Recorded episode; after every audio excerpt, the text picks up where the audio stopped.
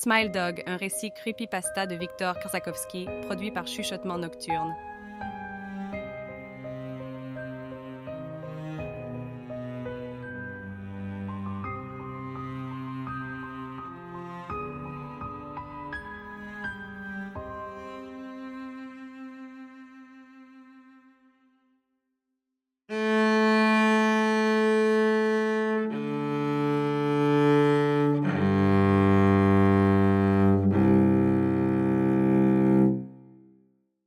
J'ai rencontré Mary E en personne la première fois en 2007. J'ai arrangé avec l'aide de son mari, Terence, une interview avec elle. Mary a d'abord accepté, car je n'étais pas un journaliste, mais un écrivain amateur qui cherchait des informations pour une thèse scolaire sur, si tout se passait bien, quelques histoires imaginaires. On avait planifié l'interview pour un week-end particulier quand j'étais à Chicago sur des affaires qui n'avaient rien à voir. Mais au dernier moment, Mary changea d'avis et s'enferma dans la chambre conjugale, refusant de me parler. Pendant une demi-heure, je m'étais assis avec Terence près de la porte de la chambre. J'écoutais et prenais des notes pendant qu'il essayait de calmer sa femme. Les choses que Mary disait avaient peu de sens, et je sentais dans sa voix qu'elle pleurait. Terence renonça en s'excusant profondément, et je fis de mon mieux pour le rassurer, rappelant que je n'étais pas un reporter, mais juste un jeune curieux en quête d'informations. Cela dit, pensais-je à ce moment, je pouvais peut-être trouver un autre cas similaire. Mary E. était une opératrice d'un système de tableaux d'affichage basé sur Chicago en 1992, quand elle vit Smile.jpg la première fois, et sa vie changea à jamais. Elle et Terence n'étaient mariés que depuis cinq mois.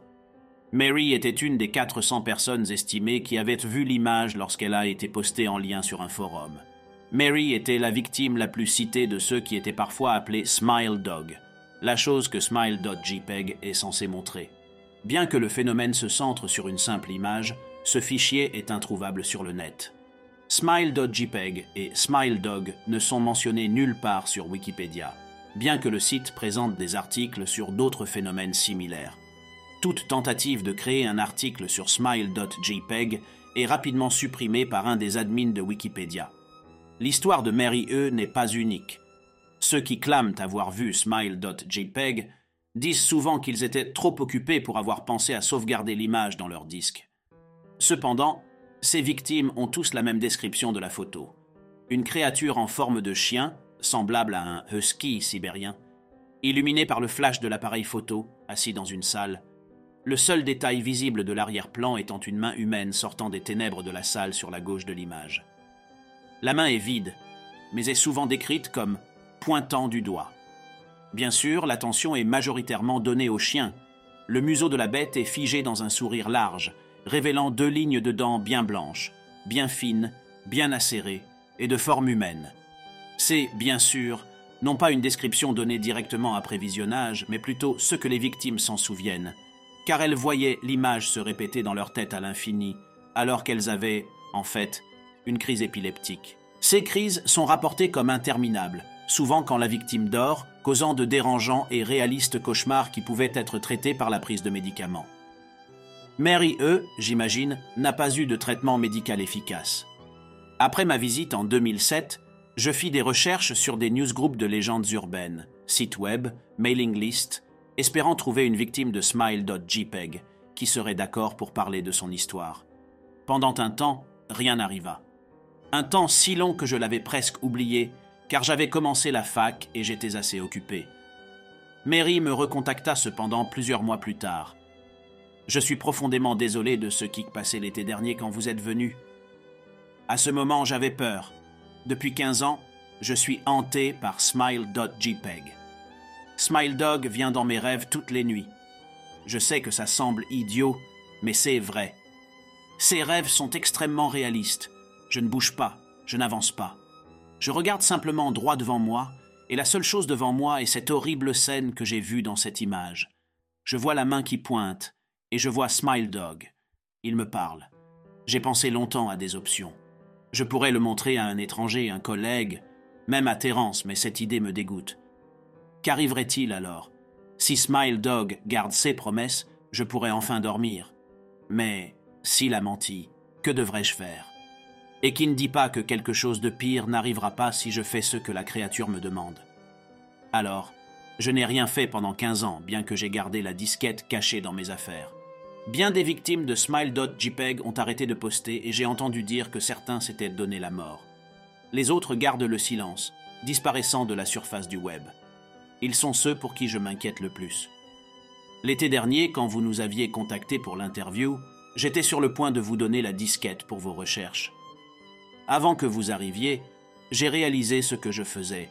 J'allais ruiner votre vie. Je ne peux pas me permettre ça. Et en fait, je ne le ferai jamais. Vous pourrez peut-être trouver quelqu'un qui n'hésitera pas à exécuter les ordres de Smile.dog. Arrêtez pendant qu'il est temps. Sincèrement, merveilleux. Terence me contacta plus tard ce même mois pour m'annoncer la mort de sa femme. En faisant le ménage dans ses affaires, fermant son mail, etc., il tomba sur un mail de sa femme lui disant qu'elle était désolée et qu'il fallait oublier Smile Dog pour son bien, et surtout de détruire la disquette. C'était un homme craintif.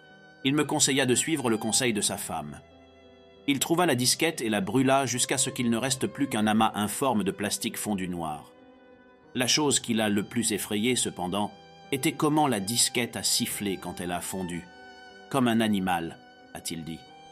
J'avoue n'avoir su quoi penser de cela. Je décidai que pour une fois, je n'irai pas plus loin sur le sujet de Smile.jpg vu que les examens arrivaient en mai. Mais le monde a de curieuses manières de vous rappeler à l'ordre.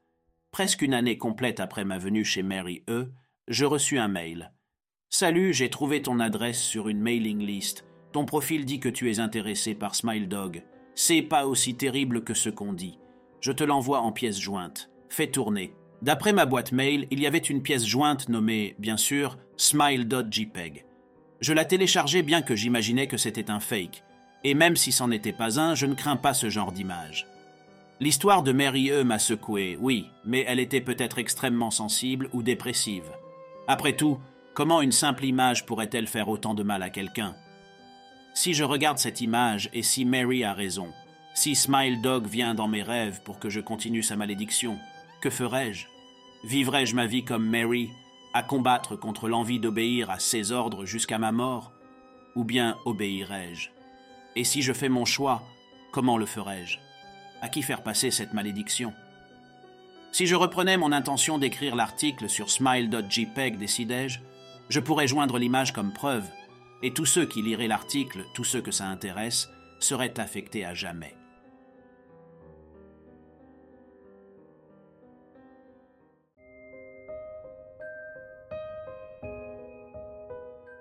C'était Smile Dog de Victor Karsakowski, un récit creepypasta produit par Chuchotement Nocturne.